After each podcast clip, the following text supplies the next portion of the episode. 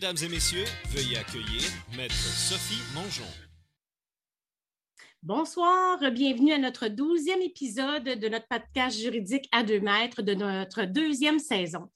Je dois avouer que je suis extrêmement fébrile. C'est le dernier podcast euh, de la saison, donc du printemps, et on reprendra uniquement à l'automne.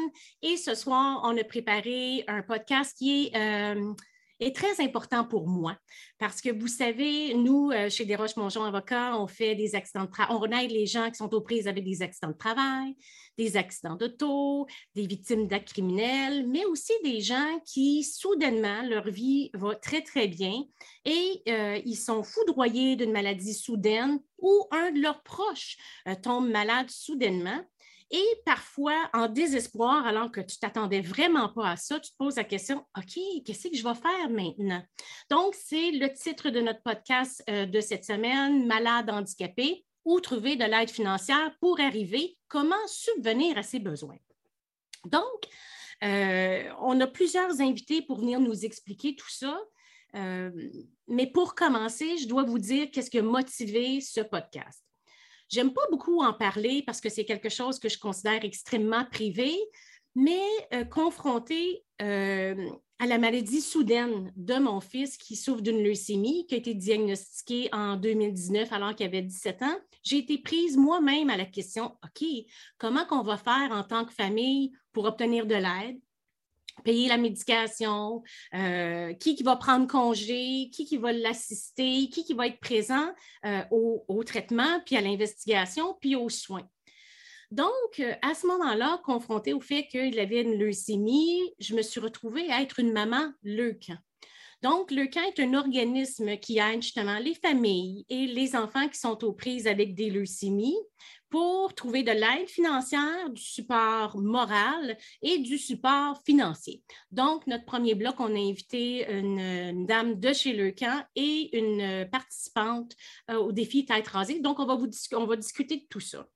Donc, heureusement que le camp est là pour offrir ce genre de support aux familles qui sont aux prises avec un enfant qui souffre de leucémie. De plus, justement, une fois que la maladie est installée, c'est quoi les sources possibles de revenus? On pense qu'on sait où s'adresser, mais souvent, on ne sait pas où s'adresser. Donc, on va passer en rafale avec notre étudiante invitée de la soirée les grands, euh, les endroits ou les programmes disponibles pour obtenir de l'aide financière pour vous ou justement votre proche ou votre enfant qui est malade. Et malheureusement, si vous restez avec des séquelles et votre maladie ou votre handicap perdure, bien à ce moment-là, il y a d'autres mesures qui sont disponibles pour vous, différentes aides financières ou des, mesures fiscales et des programmes encore que les gens ne connaissent pas qui vous permettent d'alléger votre fardeau fiscal ou peut-être avoir des économies ou des retours. Et c'est ce qu'on va adresser avec euh, le fondateur de Fin Autonome, qui est une organisation justement qui aide à revendiquer les droits des handicapés et des personnes malades pour retrouver des finances et, euh, dans le fond, améliorer leur sort financier. Donc, on va discuter de tout ça. Euh, donc, on, a beaucoup d'invités ce soir, on va aller rapidement euh, au sujet qui nous intéresse. Mais avant tout, comme d'habitude, j'aime bien vous faire un petit rappel des réseaux sociaux afin de m'assurer que si vous avez manqué le podcast, ben, à la limite, vous pouvez le prendre en rappel. Donc, vous pouvez nous suivre sur Instagram, Facebook, LinkedIn, Twitter et YouTube, qui est cette plateforme-ci et sur TikTok également, et sur nos euh, plateformes audio, Apple Podcast, Spotify, Google Podcast et Balado Québec. Et fait intéressant, à la fin de notre deuxième saison, on a des statistiques qui démontrent que sur notre plateforme YouTube, on a eu 24 000 visionnements depuis le début du lancement du podcast en septembre 2021. Donc, c'est quand même 24 visionnements des vidéos de toutes sortes, que ce soit de l'assurance emploi, on parlait de PCU, PCRE, de vaccination, d'assurance automobile, de CNSST, toutes sortes de sujets qui sont hyper intéressants que vous pourrez regarder aussi avec du recul qui sont encore d'actualité. Et notre plateforme TikTok, où on a atteint 55 000 abonnés. Et là, je dois vous dire que c'est assez impressionnant, puisqu'effectivement, cette plateforme-là est reconnue pour des danses et des chants. Et c'est ce qu'on ne fait pas du tout. On ne danse pas, on ne chante pas. On a un contenu francophone, juridique, informatif qui euh, intéresse euh, assez d'abonnés. D'autant plus que le hashtag 1855 mètres, qui est notre numéro de téléphone pour vous rejoindre, on le remet ici en ligne pour que vous puissiez le voir. Mais à ce moment-là, lui, ce hashtag-là de 1855 mètres a été vu sur la plateforme YouTube 5,5 millions de fois signe que l'intérêt juridique est présent au Québec, que les Québécois sont intéressés à euh, savoir leurs droits. Et comme je dis, maintenant, il n'y a plus d'excuses. Tout est disponible sur le web et en plus, il y a plein de services gratuits pour vous. Donc, si vous avez des questions et vous ne trouvez pas les informations gratuites, vous pouvez nous contacter au 1855 mètres. On a le 1855mètres.com. Sinon, vous téléphonez au 1855 624 8737 où on va vous faire un plaisir de vous diriger vers les organismes publics qui peuvent vous aider sans frais. Vous n'avez pas toujours besoin d'un avocat. Les informations sont disponibles. Il suffit de savoir où appeler. N'hésitez pas à nous contacter. Donc, euh, voilà, je suis bien contente de partager avec vous notre dernier podcast de la saison qui est extrêmement intéressant. Puis pour m'assister encore euh, à travers notre gros programme, j'ai Maître Alexandre Sigouin qui est encore euh, en présence cette semaine. Bonjour Alexandre, comment ça va? Salut Sophie, ça va super bien. Je suis vraiment content d'être là pour le dernier de la saison déjà, après 12, 12 hein? épisodes, 12 épisodes de saison 1. ça passe vraiment vite. On, réussit après chaque, chaque semaine à avoir des invités intéressants et pertinents. Donc, euh, on va continuer dans notre belle lancée. Donc, ce soir, là, tu l'as mentionné en introduction, euh, on a plusieurs invités. Donc, euh, on les voit à l'écran, mais comme première invitée, Evelyne Audet, qui est animatrice là, à 91.9 Sport, Réseau des sports aussi et Canal Évasion. Elle fait partie des audacieuses cette année. Ce que tu as fait, toi, Sophie, l'année dernière, là, euh, avec le camp là, pour le défi Tête rasée. Donc, qui a lieu, je pense, dimanche, hein, Sophie, 24, c'est ça, 24 avril euh, prochain. Euh, et tu vas être présente, je pense, aussi là, pour l'événement. Donc, Evelyne Audet qui va venir discuter là, avec nous. Ensuite, en fait, en même temps, Mme Élodie Bergeron, qui est directrice des services aux familles, recherche et partenariat à Leucan. Euh, donc, euh, tu as parlé de l'organisme. J'ai quelques chiffres en rafale par rapport à.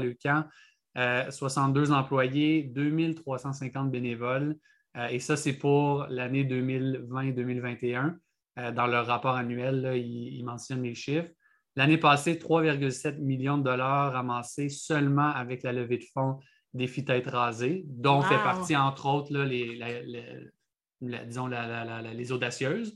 Euh, un million de dollars a été investi dans la recherche clinique, 1,3 million, euh, plus d'1,3 million remis aux familles pour aider financièrement. Donc, euh, c'est vraiment un très bel organisme qui aide les, enfants pris avec un cancer et leurs familles. donc, on est, heureux d'avoir aussi Mme Bergeron avec nous ce soir. Également, tu l'as mentionné aussi là, en introduction, bon, Guillaume Parent, qui est fondateur de Fin Autonome, et qui est également conseiller financier, qui va venir nous parler de sa fondation et également de euh, trucs et astuces pour les gens qui sont aux prises avec un, handicap ou qui ont besoin d'aide financière. Et Zoé Tremblay, euh, également étudiante en droit à euh, l'UQAM en première année et représentante des premières années du comité de droit criminel et pénal, va venir nous expliquer les, les, programmes disponibles, les programmes, les services, euh, en fait, plus les sources de revenus, sources de revenus qu'on peut avoir lorsque euh, bon, on devient invalide ou on est, euh, est, en invalidité pendant une, certaine période. Donc, voilà pour le déroulement de l'audience comme tel. On a quatre sujets ce soir. Le premier, bon, le camp et les services aux familles. Ensuite, on passe aux sources de revenus avec Zoé. Par la suite, programmes et services disponibles avec euh, M. Parent et les mesures fiscales aussi avec M. Parent. Donc voilà pour le plan de match de ce soir. on peut commencer ça dès maintenant parce qu'on a beaucoup de choses à parler. Et c'est un départ. Donc, notre, premier bloc, c'est le camp et les services aux familles. Donc, rapidement, effectivement, Alexandre vous a fait part que l'année passée, il y avait le projet qui s'appelait Les Audacieuses, dont j'ai fait partie. C'était la première cohorte euh, l'année passée, donc en 2021. C'est dix femmes, des entrepreneurs de toutes les sources, euh, sources pardon, de, des professionnels, des artistes, donc toutes sortes de gens, de, femmes de différentes sphères d'activité se sont joints ensemble pour créer un mouvement qui s'appelle les Audacieuses, dont l'objectif était de ramasser 200 000 Donc, ça faisait un an l'année passée que je m'étais fait raser les cheveux et cette année, mon, euh, mon devoir de audacieuse de première année, c'était de me trouver une remplaçante puis agir à titre de marraine. Comme vous le savez, à toutes les semaines, j'ai une chronique hebdomadaire au 91.9 Sport, toutes les mercredi matin à 9 h, qui s'appelle le livre des règlements. Donc, on va parler de droit, mais dans le sport. Donc, des fois, ça soit, que ce soit justement des suspensions, euh, du, des suspensions de dopage, le tribunal arbitral du sport, les, centres de, règlement des différents au Canada, etc. Et cette année, euh, j'avais demandé à Evelyne Audet, qui est notre prochaine invitée, si elle acceptait de prendre le flambeau pas le flambeau, mais prendre le rasoir et de se raser pour les enfants et euh, la recherche, ce qu'elle a accepté avec plaisir. Donc, euh, Evelyne, accompagnée d'Élodie Bergeron de Leucan, viendront nous expliquer justement c'est quoi le défi tête, le défi tête rasée et aussi qu'est-ce que Leucan fait effectivement pour les familles et les enfants. Bonjour Evelyne, comment ça va? Salut, ça va bien toi? Oui, il te reste quelques jours avant de passer euh, sous le grand jour. Hein, Oui. Mais euh, tu sais quoi, tout le monde euh, me demande ces jours-ci comment, comment tu te sens. Tu sais, ça s'en vient par rapport aux cheveux. Je n'ai même pas pensé à ça encore. on dirait que plus la collecte avance, plus cette collecte-là prend de l'importance. Puis mon objectif, c'est tellement notre 200 000 c'est tellement ce qui va se passer avec ça chez le camp que mes cheveux, ça devient tellement secondaire. Puis en fait, euh, c'est un non-événement. Je le sais qu'une fois sur la chaise, quand je vais me faire raser, je vais avoir une petite émotion, là, ça c'est clair. Mais en ce moment, je ne pense pas à ça. Je le fais. En fait, j'ai développé à travers euh, les semaines une réelle fierté de faire ça. Je suis tellement contente de le faire parce que je sais que c'est pour les bonnes raisons, que j'ai aucune crainte, j'ai aucune peur, j'ai juste hâte. Là. Ben, c'est ça. Puis en plus, je te remercie tellement parce que justement, mon fils, lui, a une leucémie assez particulière qui n'est pas une leucémie aiguë du tout, c'est une leucémie chronique.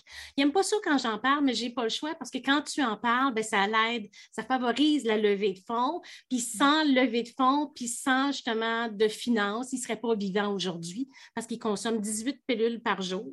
Ah Et euh, donc, on espère, puis n'est pas sorti du bois, donc, tant si longtemps qu'il n'y a pas un avancement dans la recherche, il est pour l'instant condamné à prendre cette médication-là, qui est certainement pas intéressant pour un jeune homme qui va avoir 20 ans.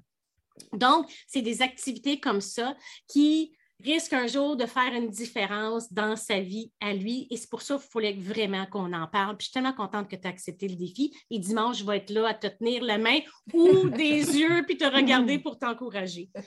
Mais justement, Madame Bergeron, des belles activités, là, comme le défi Tête rasée, qui est votre marque de commerce, là, comme, euh, dans le fond, comme événement. Pourquoi vous le faites? À quoi ça sert? Ben, en fait, euh, ces activités-là sont vraiment essentielles. Donc, euh, je comprends la fierté de, de Mme Audet de pouvoir y participer. En fait, ces activités-là permettent de financer les services qu'on offre aux familles. Donc, on le dit depuis le, le début, le camp c'est une organisation qui offre du soutien, euh, du support, de l'accompagnement euh, aux familles dont l'enfant reçoit un diagnostic de cancer. C'est vraiment pour toutes les formes de cancer. et donc, dès le diagnostic, c'est sûr que l'annonce du diagnostic, c'est vraiment un, choc hein, dans un premier temps.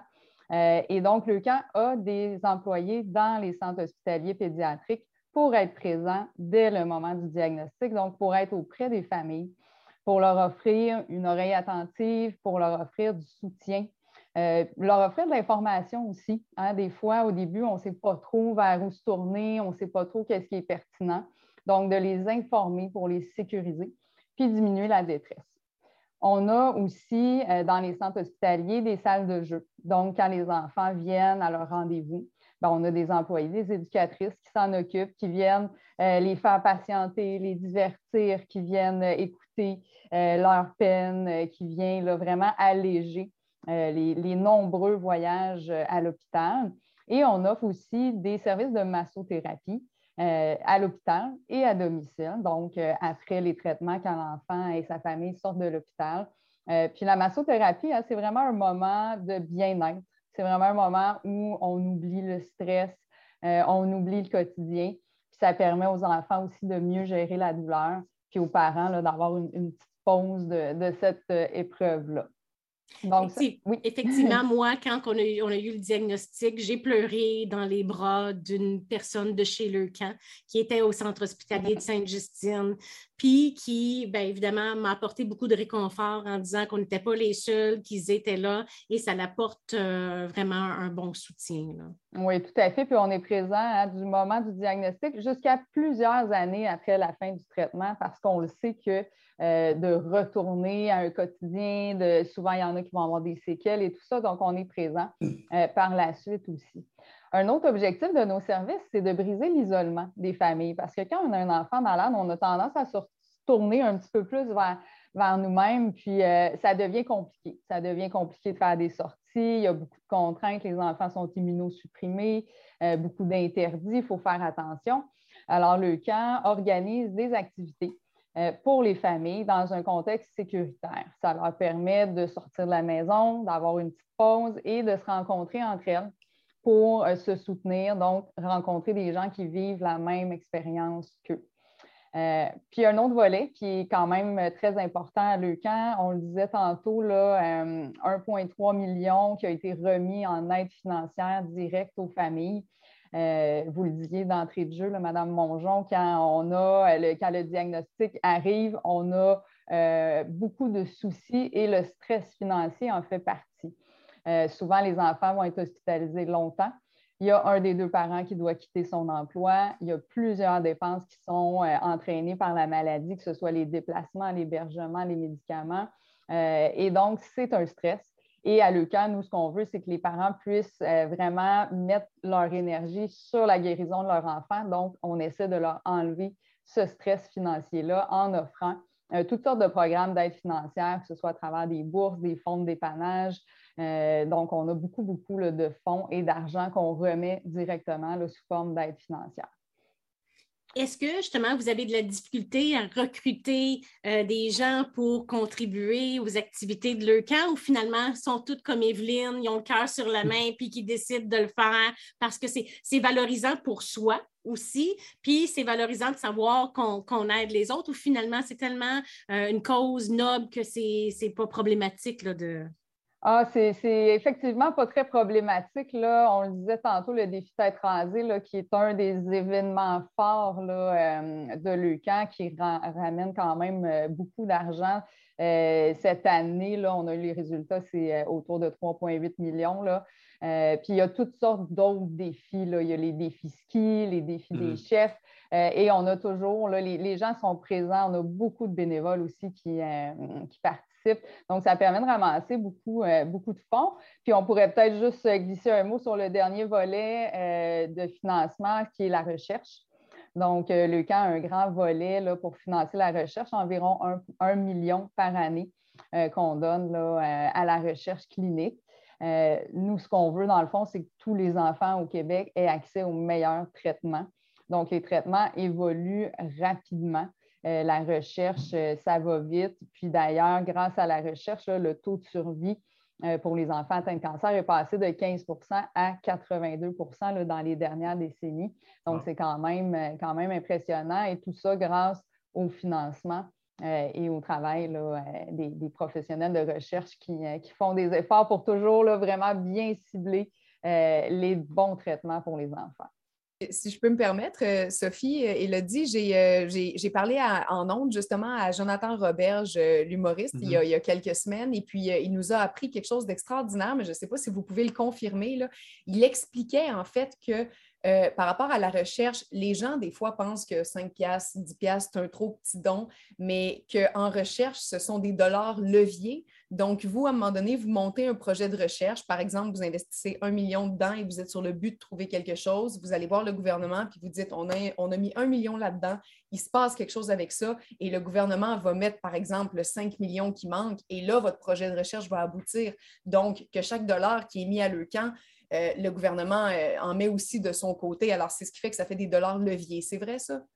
Bien, en fait, ce qu'il faut comprendre, c'est que le camp ne fait pas des projets de recherche. Nous, on va donner le financement aux centres hospitaliers qui, eux, vont euh, faire les projets de recherche. Donc, les quatre grands centres hospitaliers pédiatriques. nous, on va financer les chercheurs qui se trouvent dans les centres, qui sont en contact direct avec les enfants. Mais ça fait le même effet quand même? Oui, oui, Il y a, bonjour, Mme Bergeron. Il y a Louise là, qui a une question. Elle demande quand on parle d'enfants, est-ce qu'on parle de 0 à 18 ans? Ou c'est, euh, est-ce qu'il y a un âge limite ou. Euh, oui, c'est 0 à 18 ans euh, pour avoir eu le diagnostic. Donc, c'est sûr que du moment où l'enfant a le diagnostic, s'il a son diagnostic à 17 ans et demi, on va être présent pareil, puis on va mm-hmm. continuer d'offrir des services. Donc, quand Mme Mongeon disait que son garçon est rendu à 20 ans, bien, le camp est toujours présent, comme je le disais, plusieurs années après euh, la fin des traitements ou après le diagnostic. Mais ça achève l'aide de Leucan pour lui. Euh, donc, effectivement, il va être bientôt transféré dans un grand centre. Puis ça me fait beaucoup de peine parce que, tandis quand il était pris en charge dans des, euh, des hôpitaux pédiatriques, ben, l'environnement est beaucoup plus sécur, c'est plus rassurant. Les parents ont beaucoup plus de place et tu peux offrir une disponibilité avec ton jeune. Tandis que quand il va être dans les grands centres hospitaliers, à ce moment-là, il est comme un peu plus perdu dans la masse. Fait que ça, ça me fait quand même un, peu de, peine à ce niveau-là. Mais effectivement, puisqu'il a eu avant 18 ans, il continue à le maintenir. Donc, je suis encore une maman le camp jusqu'à je ne sais pas quand, mais je on va travailler là-dessus jusqu'au plus tard possible. Evelyne, question que je voulais te poser. Tu t'étais quand même donné un bon défi comme, euh, comme euh, objectif financier. C'était quoi ton objectif euh, de, au départ? Ben, en fait, on est, on est 10 euh, femmes dans les audacieuses, puis on a un objectif de 200 000 euh, à 10, donc 20 euh, 000 chacune. Mais tu sais, on le dit puis on le répète, c'est symbolique, 20 000, chacune. Là, ce qui est vraiment important, c'est le 200 000 au global parce qu'une peut avoir un peu moins que 20 000, l'autre un peu plus, puis c'est bien correct. Là. ben, alors, mon objectif, c'était 20 000, mais tu sais, je l'ai dépassé. Donc, évidemment, leurs camps ne sont pas fous. Hein? Quand on dépasse notre, notre objectif, ils le remontent. Comme ça, ça incite les gens à continuer de donner. Donc, mon nouvel objectif est de 25 000 et au moment où on se parle, je suis à 22 000. Donc, euh, puis là, il reste quelques jours seulement, mais je sais aussi que j'ai des, euh, associations de hockey qui ont vendu des moitiés-moitiés dans les arénas, qui vont me faire un don à la dernière seconde. Il reste un peu de sous à rentrer. Je pense que je vais atteindre 25 000 à peu près. Puis, si justement on veut contribuer à ta campagne, parce que moi, je suis ta marraine, là, bien sûr, je prêche pour ma paroisse, parce que je, dois te rappeler que quand on a annoncé que tu étais pour faire le défi, ton objectif du départ était de 20 000 et je t'ai dit, si tu n'arrives pas à le combler, je vais combler la différence. Nul besoin de te dire que j'étais bien heureuse que le radiodon a bien fonctionné, puis que finalement, vous avez dépassé l'objectif de 20 000 mais une façon facile de contribuer à ta campagne, c'est en appelant à quel numéro de téléphone? Euh, ben ouais, en fait, euh, si les gens textent euh, le mot le camp tout simplement au numéro de téléphone de la messagerie texte de la station 919 Sport, qui est le 514-790-0919, le lien de ma campagne leur est automatiquement envoyé. Alors, ils ont juste à cliquer et faire un don. Mais sinon, là, dans le Google, quand on fait les audacieuses, tout de suite, on le trouve. La liste des femmes est là. Ils peuvent choisir n'importe laquelle. Ça va tout en même place. Mais s'ils veulent dans ma campagne, ils ont juste à cliquer sur, euh, sur ma face. Puis ça va aller, euh, ça va aller dans, dans, ma, dans ma campagne. Et euh, ouais, non, Sophie, tu n'auras pas, pas besoin d'allonger. Et j'en suis très heureuse parce que tu m'as fait mon premier don de toute cette campagne-là, qui était un don très généreux d'ailleurs. Je t'en remercie encore. Alors, euh, j'aurais eu un, malaise que tu à en mettre plus. Là. Mais je savais que vous étiez pour réussir. le projet des Audacieux, c'est un projet extraordinaire, sûrement qui va avoir lieu l'année prochaine, en 2023, la troisième cohorte. Et évidemment, le camp, on souhaite à cette organisation-là longue vie. Ça fait combien de temps justement que le camp euh, existe? Ça fait 40 ans. Ça fait 40 ans. Oui, oui, et, oui. Et déjà, ça a contribué à une grosse différence de taux de survie. Ben, c'est sûr que c'est un, paquet d'acteurs, là, mais ça a mm-hmm. quand même euh, fait euh, augmenter le taux de survie de façon considérable. Et au nom de moi, de mon fils, de ma famille et tous les enfants atteints de leucémie ou toutes sortes de cancers, on vous remercie. Alors, Evelyne, on se voit dimanche au rasage, en espérant que la cagnotte soit encore plus haute. pas parce qu'on a dépassé l'objectif d'Evelyne, ça ne veut pas dire que les autres dossiers n'ont pas besoin. Le 200 000, c'est encore un bel objectif. Donc, contribuez. Et puis, euh, merci beaucoup d'avoir partagé votre expérience avec nous. On va vous souhaiter une bonne soirée. de votre implication, c'est vraiment apprécié. Ah, ça vient du fond du cœur. Merci à vous. Merci. Merci à vous. À la prochaine. Bye bye. Bonne soirée. Donc, effectivement, comme Mme Bergeron disait, quand on a une maladie rapidement, à ce moment-là, on ne sait pas trop quoi faire pour trouver des finances. Ça, ça arrive souvent, même Alexandre, dans notre bureau, les gens se présentent, ils viennent nous voir, ils ont une maladie, puis ils ne mm-hmm. savent pas où aller. Ah oui, exact, parce qu'on sait quand c'est un accident de travail, on a la CNSST, un accident de voiture, l'assurance automobile, etc.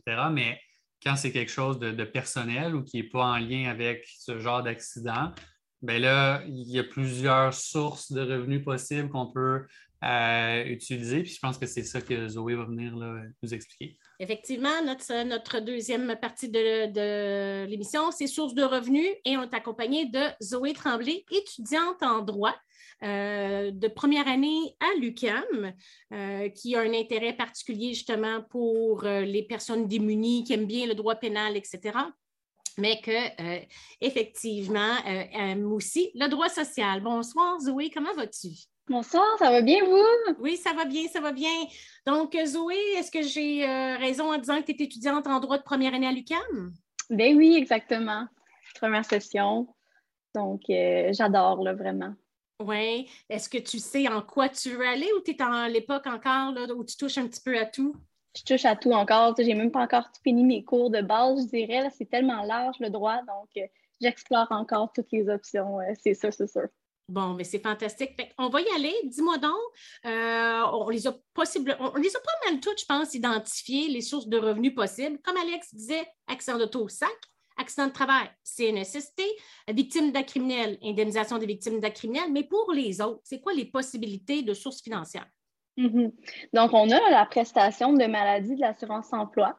Il y a aussi la prestation pour les prochains dents de l'assurance emploi. On a l'assurance invalidité euh, soit de votre employeur ou de la RRQ. On a les programmes de solidarité sociale et finalement, on a Retraite Québec. Donc, il y a différentes options quand même. Euh, c'est sûr que c'est euh, dans différentes situations avec différents critères d'admissibilité, tout ça. Là. Ben, effectivement, le premier de base, là, quand on n'a pas vraiment d'assurance comme tel, on va y revenir après, c'est l'assurance emploi maladie. Mm-hmm. Est-ce que tu sais combien de semaines tu as le droit à de l'assurance emploi maladie? Puis là, tout le monde parle du chômage. Oui, ça, c'est les prestations régulières, mais il y a une question de maladie aussi. Est-ce qu'il y a une limite à ça? Oui, c'est ça. Il y a quand même une limite. On peut aller jusqu'à une période de 15 semaines. Euh, puis, il y a quand même aussi une limite au niveau du montant qu'on peut avoir, du pourcentage. Euh, de la rémunération. Donc, jusqu'à 15 semaines, on peut aller chercher jusqu'à 55% de la rémunération jusqu'à un maximum de 638 par semaine. Mais c'est juste 15 semaines. C'est juste 15 semaines. C'est temporaire quand même. Là. Ouais. Il y avait eu une discussion que le gouvernement fédéral voulait le monter à 26 semaines, euh, ce qui serait une excellente idée parce que quand tu es mm. malade, 15 semaines, ça passe vite. Oui, puis ceux qui n'ont pas, pas d'assurance, invalidité privée ou collective, c'est pas mal la seule chose qu'ils ont là, pendant les, ben en ce moment, les 15 premières semaines, mais après, ils se retrouvent, ils pourraient se retrouver avec rien.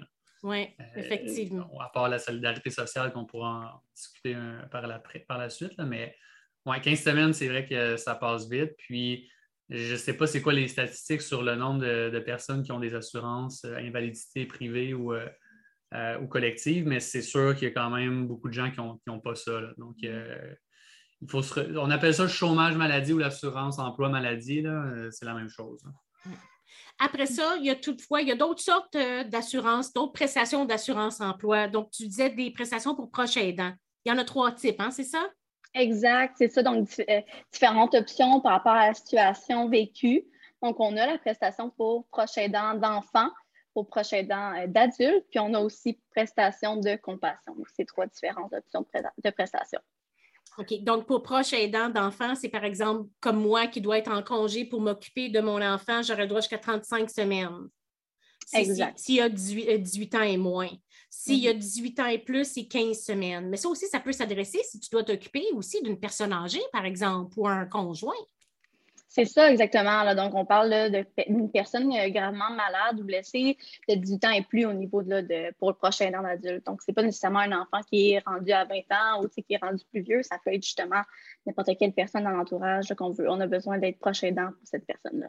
Les prestations de compassion, Alexandre, tantôt, tu es arrivé à la, conclusion, je suis certaine de ça. Prestations de compassion, c'est jusqu'à 26 semaines. C'est quoi au juste? C'est ça, ben, c'est versé au, prochain aidant, donc la personne qui fournit l'aide euh, à la personne qui est, blessée ou malade. Et euh, ben, ça, ça s'adresse à euh, des soins qu'on donne à une personne de tout âge ayant besoin de soins de fin de vie.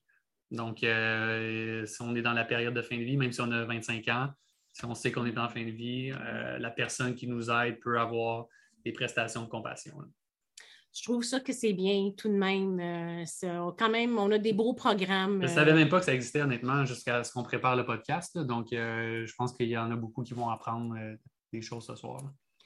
Ensuite, l'assurance invalidité, ça c'est quoi ça de l'assurance invalidité? Ça aussi, il y a plein de monde qui ne savent pas, qui payent ça sur leur, sur, leur sur leur paye à toutes les semaines, à toutes les deux semaines auprès de l'employeur, des assurances collectives, disons. Là. Mais oui, c'est ça. Dans le fond, ça peut être de courte ou de longue durée, puis dépendamment de euh, votre assureur, ben, il y a certaines conditions qui vont être euh, incluses, puis ça va être couvert par euh, justement si on est malade, si on est blessé. Il faut quand même s'informer directement avec notre, assureur parce que ça va différer dépendamment de ce qui est couvert. Parce que ça peut être justement l'incapacité d'exécuter toutes les tâches de son emploi régulier couvert. Ça peut être aussi des fois juste l'incapacité d'exécuter des tâches d'un emploi pour lequel on est qualifié ou d'un emploi pour lequel on peut être raisonnablement devenir qualifié compte tenu de sa formation, son éducation. Donc, il y a quand même des barèmes différents. Mais entre autres, le but, c'est vraiment de, couvrir justement notre invalidité à un certain niveau. Effectivement, euh, chaque compagnie d'assurance a sa propre police, donc généralement peut avoir une définition différente. Mais Alexandre, c'est pas compliqué. Il y a tout le temps des règles de base qui est euh, l'invalidité de courte durée, après ça, tu as l'invalidité de longue durée, puis il y a le fameux deux ans. Explique-nous donc rapidement qu'est-ce que c'est tout ça.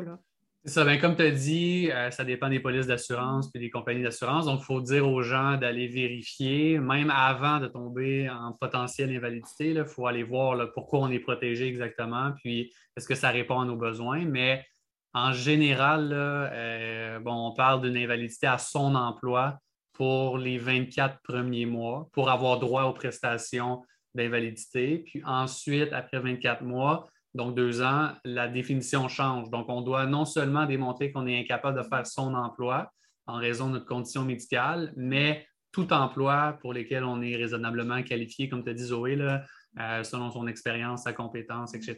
Puis des fois, il y a même une précision sur un emploi qui pourrait rapporter, par exemple, euh, au moins 70% du salaire qu'on faisait au moment du début d'invalidité. Donc, les définitions varient, mais en général, il y a une période où on doit démontrer une invalidité à son emploi, qui est en général 24 mois.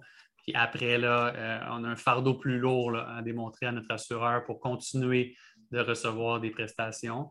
Euh, mais il faut vraiment se fier à, notre police d'assurance puis euh, aux définitions d'invalidité. Puis ici, justement, tes assurances, nous autres, on fait ça ici au bureau de l'assurance invalidité. D'ailleurs, c'est toi le pro au bureau, euh, Alexandre, de ça.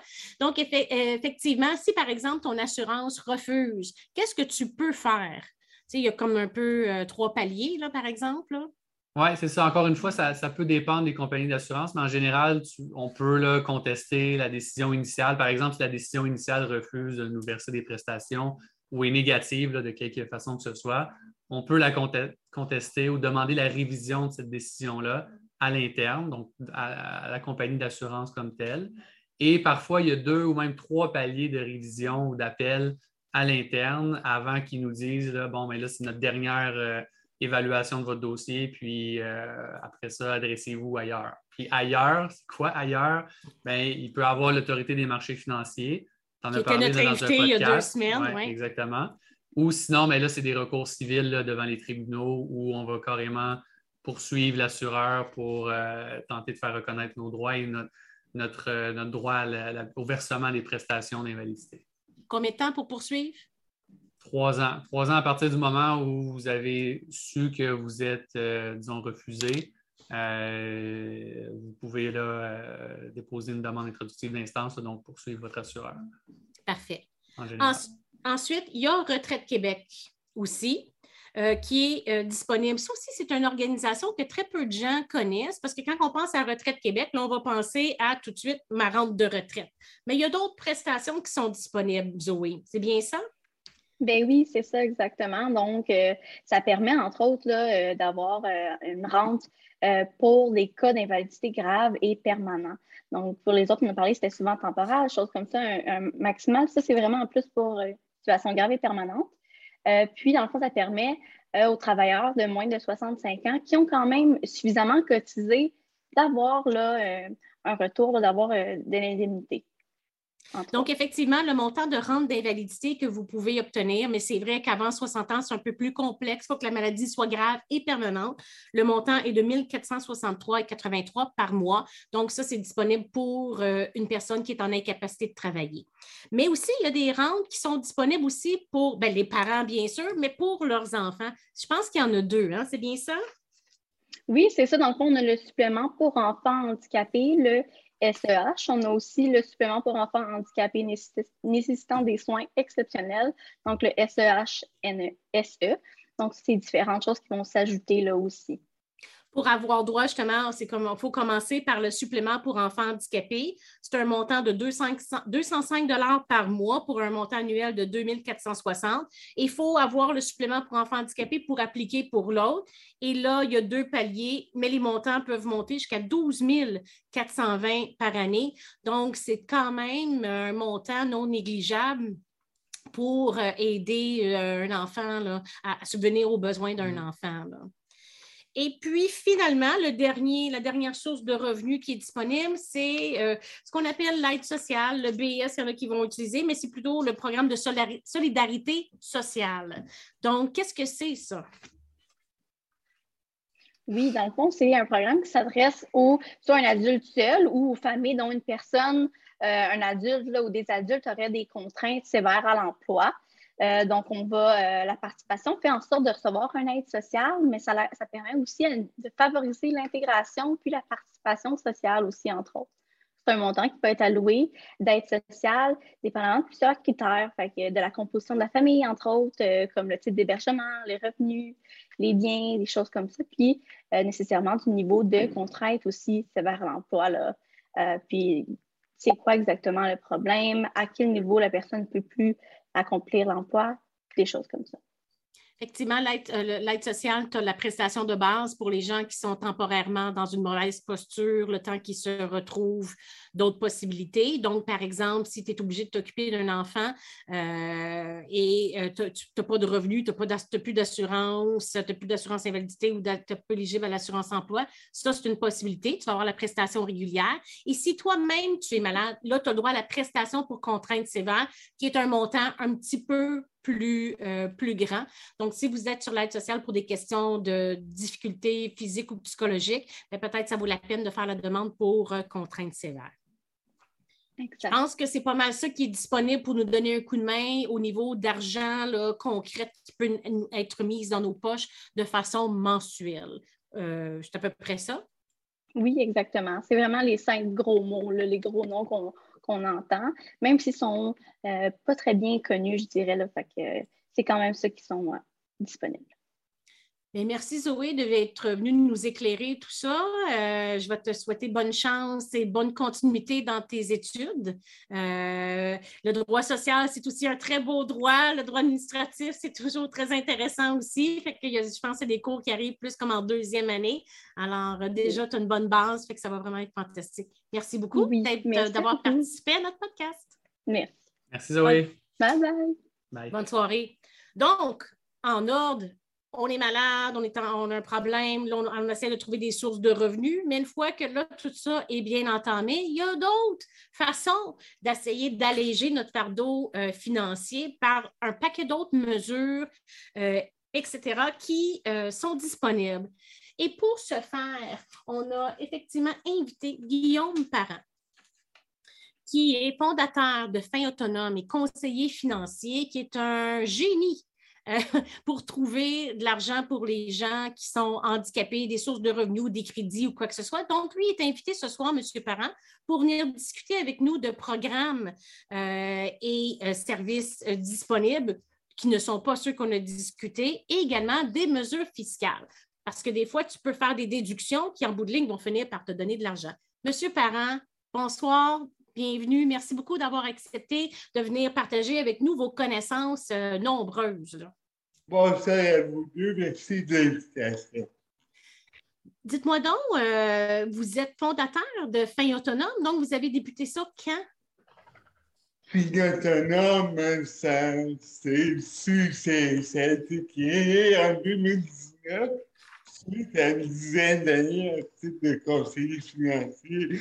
Je me suis aperçu que les gens ne connaissait pas tout ce qu'il y avait droit en termes de compensation financière, que ce soit subvention qui n'existait pas. Votre, votre, votre a parlé du remplacement, comment remplacer un revenu. Mais nous, on s'intéresse à comment compenser le fait qu'une invalidité à long terme, ben, ça coûte plus cher hmm. pour la vie de, tout le monde. Ben, effectivement, pour vous assister puis pour que ça soit facile pour nous de suivre, vous nous avez préparé une présentation qu'on va débuter euh, pour le moment. Euh, donc, effectivement, on voit que fin autonome, votre objectif, c'est d'améliorer la situation financière des personnes en situation de handicap. Souvent, des maladies qui perdurent vont devenir un handicap. Donc, si vous êtes malade, vous n'avez pas besoin d'avoir un handicap physique clair. Là. Ça peut être aussi une maladie qui s'installe à long terme. c'est drôle, hein, parce que au Québec, c'est dur de faire la différence pour, pour fin d'impôt. Euh, la, la, la, ligne est mince, on va le voir ensemble. Okay. Mais finalement, dans le fond, oui, on fait de la recherche, de la formation, on promouvoit ces mesures-là et on a aussi une ligne d'aide gratuite pour la population. C'est fantastique. Moi, là, tu sais, Alexandre, ligne d'aide gratuite, là, ça, c'est mon mot préféré. Ah. Je, le dis tout le temps, on le fait tout le temps. On n'est pas des bons avocats, on ne prêche pas pour notre paroisse plus qu'il faut. Nous autres, on prêche pour le citoyen, pour trouver l'information. Ils sont là. Pourquoi pas les trouver? Oui. Donc, M. Parent, notre, notre, deuxième diapositive nous raconte ben, que... Ça, ben, dans, dans, le fond, tout ce qu'on va parler ce soir-là, pour vos judiciaires, dans le fond, sur le site web de l'Office des personnes handicapées du Québec, il y a des guides très, très bien faits.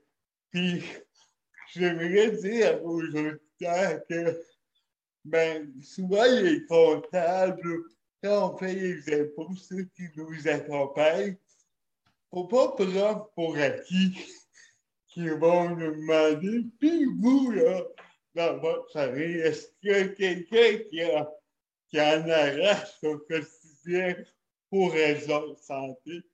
Donc, si, si, vous, si c'est le cas de vos auditeurs ou de quelqu'un qui connaisse dans la famille, ben, oui, c'est un peu tabou d'en parler, mais on va voir que c'est pas de la sanité, c'est de la compensation. Parfait. Ils sont là d'ailleurs. On va, regarder c'est quoi les programmes. Donc, on, va aller à notre, prochaine diapo. Il y en a. Il y en a beaucoup. Il y en a beaucoup trop à mon goût. On y parle la tête. Zoé a parlé de, de l'allocation famille, supplément pour enfants, enfants mm-hmm. handicapés et des mesures directes aussi. Euh, avec les CLFC. Dans le si, euh, s'il y a quelqu'un dans votre entourage qui nécessite des soins à domicile ou des aides techniques comme euh, des appareils, des fauteuils roulants, c'est le CLFC qu'il faut appeler. D'accord? Donc, il y en a une tonne d'écart. Donc, si vous voulez euh, aller sur le site web de l'Office des personnes handicapées, parce que ça serait trop long. Ben oui, ben oui. Euh, il y en a, on voit dans votre, qu'il y a au moins 35 mesures fiscales, puis il y a, de, il y a différents, il y a différents programmes. Mais on va, là, on va s'intéresser à vraiment deux, je pense, mesures Exactement. Parce que oui, il y en a beaucoup, mais il y a comme, il y a comme un portail. D'accord? Donc, ces mesures fiscales-là ont pas mal tout la même porte d'entrée. C'est qui réduit l'impôt pour personnes handicapées au fédéral. Donc, ce qui réduit l'impôt-là, donc, on demande à Revenu Canada via un formulaire qui s'appelle le T2201 qui doit être signé oui, c'est ça. Notre médecins ou professionnels de la santé qui, dans le fond, attestent que dans notre vie quotidienne, pour une période de plus d'un an, notre état de santé limite de façon persistante nos, nos, nos activités quotidiennes. Donc, ça n'a pas rapport avec le diagnostic. Ça a rapport Mm. vraiment avec les tâches de la vie quotidienne. Puis, Fini Autonome a fait un petit vidéo qui vulgarise. Ben, D'ailleurs, on va, on va dire à Simon de peser sur le piton. On va le regarder, cette petite vidéo-là. Votre santé ou votre état physique affecte vos activités quotidiennes? Vous avez peut-être accès à du soutien financier sans même le savoir. Par exemple, le crédit d'impôt pour personnes handicapées, le CIPH, permet à Léa de réduire l'impôt à payer, même si elle ne se considère pas dans la vie comme une personne vivant avec un handicap. Ses parents, qui lui donnent un coup de pouce financier, pourraient également utiliser ce crédit d'impôt. Pour être admissible au CIPH, vous devez soit avoir une déficience visuelle ou auditive grave, soit être limité de façon importante dans une ou plusieurs activités courantes de la vie quotidienne, ou encore, vous devez avoir besoin de soins nécessaires de façon soutenue. Cette aide peut même être rétroactive sur 10 ans. Et en plus, le CIPH permet à Léa d'avoir accès à la plupart des programmes de soutien du gouvernement fédéral, comme la mesure de soutien en temps de pandémie et le très profitable régime enregistré d'épargne invalidité, le REEI, qui, un peu comme un REER, lui permettra à elle et à ses proches d'épargner pour sa sécurité financière à long terme.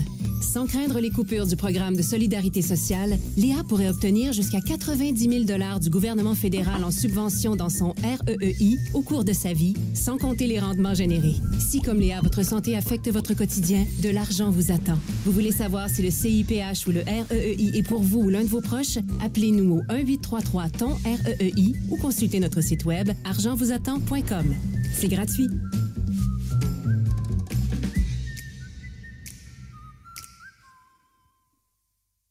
Moi, ce qui m'épate, M. Parent, c'est que je suis avocate depuis 25 ans et je dois avouer que je ne savais pas que le crédit pouvait être rétroactif sur une dizaine d'années. Puis, euh, c'est- ça s'applique très, très bien ouais, à nos accidentés du travail puis de la route, ça, là. là. Ça s'applique, ça s'applique à environ 300 000 Québécois, puis de plus Ah en ouais. plus d'admissibilité se- s'élargissent parce qu'il y a de plus en plus de handicaps invisibles. Je prends Mhm. pour exemple une personne diabétique qui a à gérer sa diète et son insuline au moins 14 heures semaine dans, dans notre imaginaire, il n'est pas handicapé comme moi, mais pour Revenu Canada, oui. Donc, il ne faut pas hésiter. On C'est meurt. ça, Même si, comme dans la vidéo, même si on pense peut-être pas qu'on répond aux critères, ben, on serait peut-être surpris, donc il faut faire la demande.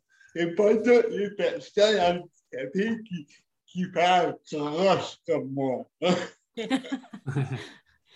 Effectivement, donc, euh, Simon, si on change de, de diapo, on voit ici que le crédit d'impôt pour personnes handicapées, donc, c'est un, un formulaire, comme vous avez dit, à remplir et Oui. c'est au niveau fédéral.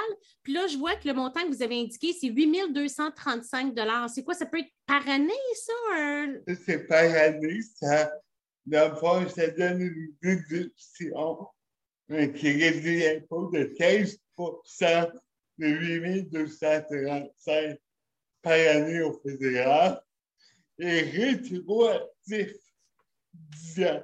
Donc, si un handicap perdure depuis au moins 10 ans, on a déjà vu des, des remboursements de 15 à 20 000. Oui, moi aussi, ça, m'est- ça m'est arrivé avec un accidenté de la route qui avait fait une euh, des avait fait réajuster tout ça, puis il y avait eu quand même un bon crédit là-dessus. Si on, Ah. on change de diapo, on voit qu'il y a l'équivalent au provincial. L'équivalent provincial. Depuis deux, trois ans, dès qu'on est accepté au fédéral, on envoie no- notre, euh, notre euh, acceptation provinciale, puis ça devient automatique. C'est automatique, OK. Bon, c'est bien. Donc, puis dans le logiciel, si vous faites vos impôts à la main, arrêtez ça. Les logiciels sont bien faits. Donc, dès qu'on coche la case pour déficience, le logiciel va tout demander. Si vous n'allez pas encore envoyer vos formulaires, ben, les, agents de revenus vont vous l'envoyer. Donc, n'hésitez pas à dire à vos logiciels ou à vos comptables, j'ai une déficience. Parfait. Donc, si on change, effectivement, là, vous nous avez parlé de. Puis ça aussi, on oublie souvent qu'on peut faire des demandes euh, de frais euh, médicaux. OK? Donc, il y a un maximum là-dessus? Qu'est-ce que c'est? C'est un autre genre de crédit d'impôt, ça? oui, dans le frais médicaux, c'est pour tout le monde, handicapé ou non. OK. Euh, dans le fond, ça dépend du revenu Il faut en avoir assez pour que ça vaille la peine les frais médicaux, d'ailleurs, les frais d'assurance médicaments vont compter comme frais médicaux. Donc, écoutez, c'est compliqué. Il y, a, un chapitre complet sur, euh, le web.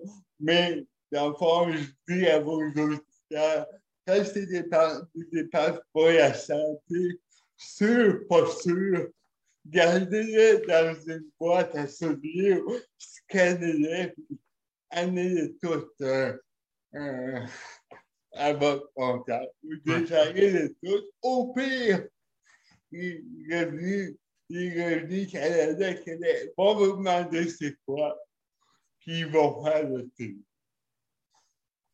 Donc, OK. Donc, vous pouvez faire vos demandes de frais médicaux au niveau fédéral au niveau provincial également euh, aussi. Puis on voit que c'est des frais pour soins médicaux.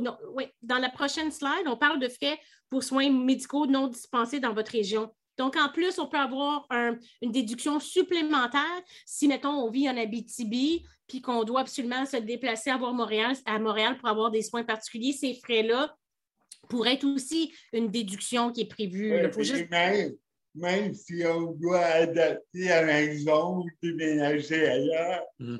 on peut réclamer des frais de déménagement, des frais d'adaptation. On peut même faire un rap, donc rater plusieurs fois dans la vie. Donc, c'est très, très large, ces, ces mesures-là.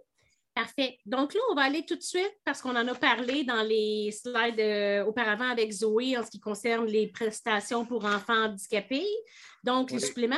Je voudrais qu'on aille justement à, la diapo qui qu'est-ce que le CIPH? Parce que je vous ai interrompu, mais vous aviez commencé à nous dire que le, crédit d'impôt, le CIPH, donnait l'ouverture à d'autres choses. Donc, c'était comme la porte d'entrée.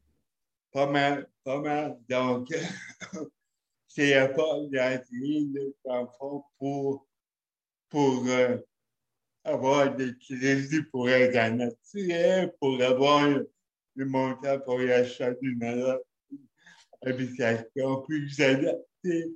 C'est aussi euh, de plus en plus, il y a, il a eu en temps de pandémie des crédits de 600 c'est vrai, il y avait eu un crédit de 600 pour les personnes handicapées ou reconnues invalides? Donc, malheureusement, au Québec, dans le passé, on disait tu ne payes pas d'impôts, ça ne vaut pas la peine de demander ça. Mais de plus en plus, il y a des mesures ponctuelles ou permanentes qui n'ont pas de rapport avec l'impôt payé. Donc, il faut demander ça. OK. Donc, effectivement, ça, c'est le CIPH. Je comprends ça. Vous avez parlé tantôt justement du nouveau formulaire TT 2201. Simon, si tu peux le montrer à l'écran pour que les gens puissent le voir euh, correctement.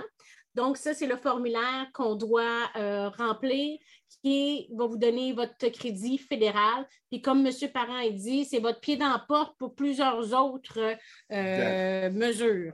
Il y, a, des médecins qui, qui sont réticents ah, malheureusement, ce n'est pas tous les médecins au Québec qui sont proactifs pour en hmm. parler, mais c'est via eux ou les infirmières praticiennes qu'on va avoir cette attestation-là que oui, le quotidien est significativement atteint assez pour avoir le symptôme.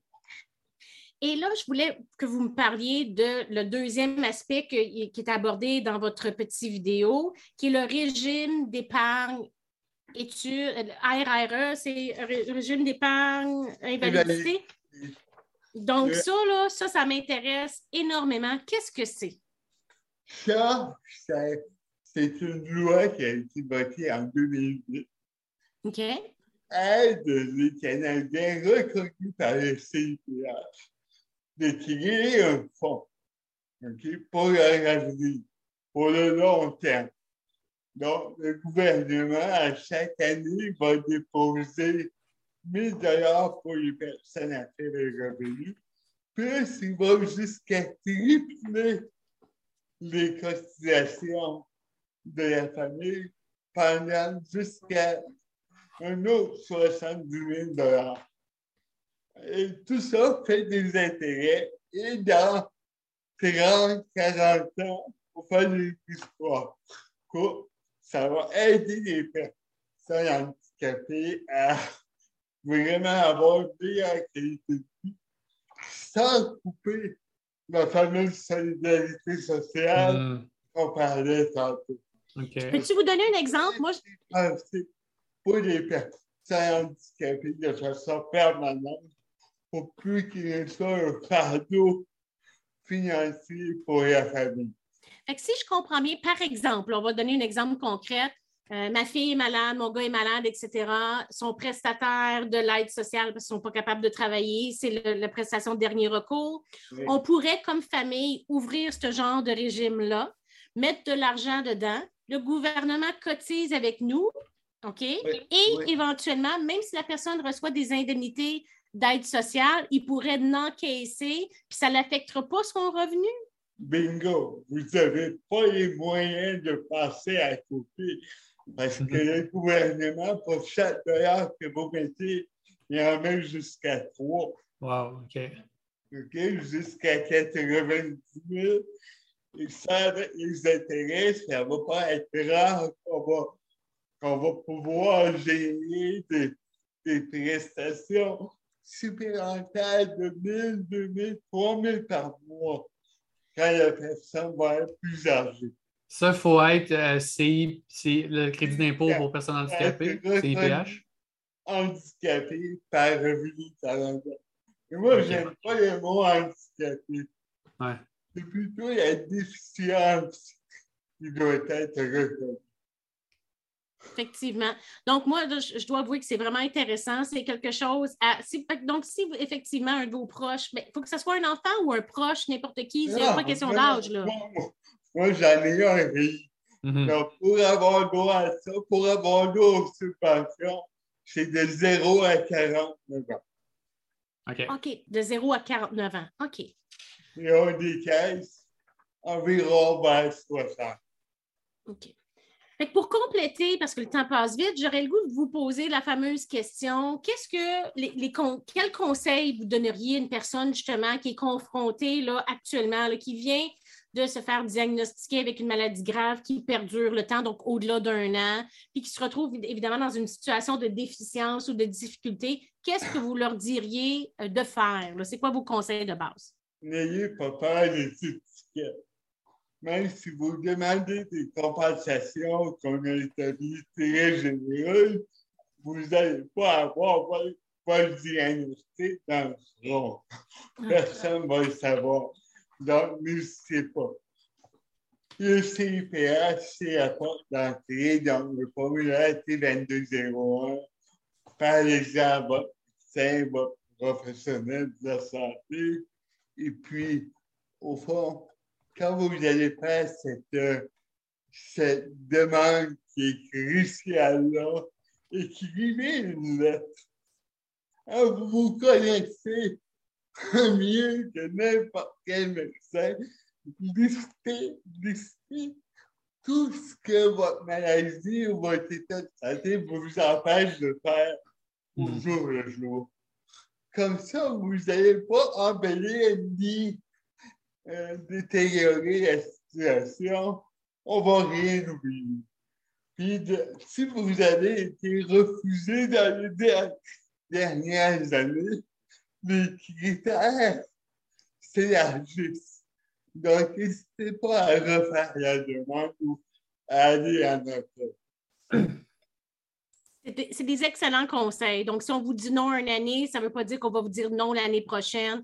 Donc, réappliquer. Puis si, disons, par exemple, on accepte, on m'a refusé en 2020, on m'accepte en 2021, on, on, me refuse en 2020, on me refuse en 2021, puis je fais ma demande en 2022. Petite question, pourrais-tu rétroagir les deux dernières années?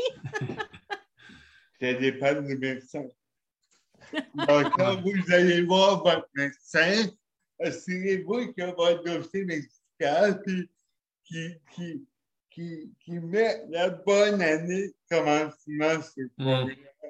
La majorité l'oublie, c'est des grosses.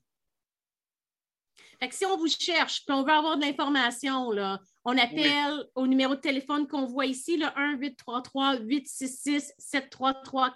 C'est chez vous que ça sonne, ça, à fin autonome? Oui, c'est notre organisme de bienfaisance, c'est gratuit et puis on vous informe ou on vous fait référence à un professionnel qui, peut vous accompagner. Merci beaucoup, M. Parent, d'avoir euh, donc partagé vos connaissances avec nous. Même nous, on a appris que cet organisme-là existe. C'est un super organisme. Alors, euh, merci beaucoup d'avoir partagé tout ça avec nous. Merci à vous. Donc, si vous avez des questions, on vous a donné le numéro de téléphone. Fin Autonome est disponible pour vous, pour vous guider et euh, vous envoyer aux bonnes places puis vous donner les bonnes informations. Merci beaucoup, M. Parent. C'est un plaisir de vous, euh, de vous côtoyer ce soir. Bravo. Merci. Bravo à vous. Donc, Alexandre, une petite levée d'audience, hein? puis pas juste pour aujourd'hui, mais pour toute la saison. On a fait deux douzaines. De douzaine, puis euh, je pense que ça va continuer parce qu'on a beaucoup d'intérêt, d'intérêt des gens qui nous écoutent. Donc, euh, on va continuer à essayer d'informer le public. Oui, au niveau des plateformes audio, je ne sais pas si je l'ai dit tantôt, quand on a regardé la map, on est suivi en Allemagne, euh, ben partout en Europe, etc. Donc, c'est assez surprenant. Belgique, l'Algérie, même aux États-Unis, au Texas, ou des, des provinces Louisiane, où ce que c'est en français. Alors, on continue notre, notre beau travail. On va être présent à l'automne. Puis évidemment, ben, ce soir, je prends le temps de remercier nos invités qui ont quand même pris du temps pour venir discuter avec nous. Evelyne Audet, qui euh, dimanche va passer sous le rasoir. Je vais prendre des photos, je vais mettre sur mes réseaux sociaux. Alors, vous allez pouvoir voir qu'est-ce qu'a de l'air avec euh, les cheveux rasés. On remercie Mme Mélodie Bergeron de chez Leucan qui effectivement dit que les beaux services qui sont disponibles. On remercie Guillaume Parent, clairement, qui est avec nous, euh, qui nous a donné beaucoup d'informations. Euh, Zoé Tremblay, notre étudiante de la semaine. Et puis, évidemment, toute l'équipe qui est avec nous. Donc, toi, Alexandre, merci beaucoup pour une deuxième belle saison. J'apprécie toujours euh, tes statistiques puis ton input. On remercie Simon qui s'assure que tout ça est bien beau pour nous. Véronique de chez Better Marketing qui nous fait des belles qui s'assure que tout est, fantastique. évidemment, Patrick René, notre directeur euh, des opérations. évidemment, Stéphanie, qui était notre technicienne juridique de la saison, qui nous a aidé à montrer des beaux programmes pour vous à chaque année. Fait qu'on vous remercie vraiment euh, pour euh, cette deuxième saison. On se revoit à l'automne pour la troisième saison. On prépare des beaux podcasts. Qu'est-ce que tu en penses? On avait déjà parlé de quelques sujets. Oui, ouais, il va y avoir des beaux sujets, des sujets différents, des sujets qui vont toucher aussi beaucoup de gens. Donc, euh, peut-être même un nouveau décor, on ne sait pas. Ah, on ne sait pas, on, verra ce qu'il y en est. De toute façon, si entre-temps, euh, vous avez des questions, vous connaissez le numéro de téléphone qui est le 1855 mètres pour nous rejoindre, 624-8737. Restez branchés sur les réseaux sociaux parce qu'il y a plusieurs extraits de podcasts que vous n'avez pas vus, qu'on va euh, repasser au courant de l'été, que ce soit sur les testaments, que ce soit sur plein d'autres sujets, l'assurance mm-hmm. emploi, etc. Donc, vous pouvez toujours nous suivre sur TikTok, Instagram, Facebook, LinkedIn, Twitter et YouTube. Et encore sur notre nos plateformes audio, si vous êtes sur le bord de la piscine, puis vous voulez vous instruire, puis vous coucher un petit peu moins niaiseux le soir, comme mon père aurait dit, Apple Podcast, Spotify, Google Podcast et Balado Québec. Si vous avez des suggestions de podcast ou vous voulez dénoncer une injustice, ça aussi, on est là pour vous. Donc, le 1855 mètres. Je vous remercie énormément. Je vous embrasse. Je vous souhaite un joyeux printemps, un bel été. Et Alexandre, euh, merci d'être là. Puis on se revoit ben, à l'automne. Un grand plaisir. Bye bye tout le monde.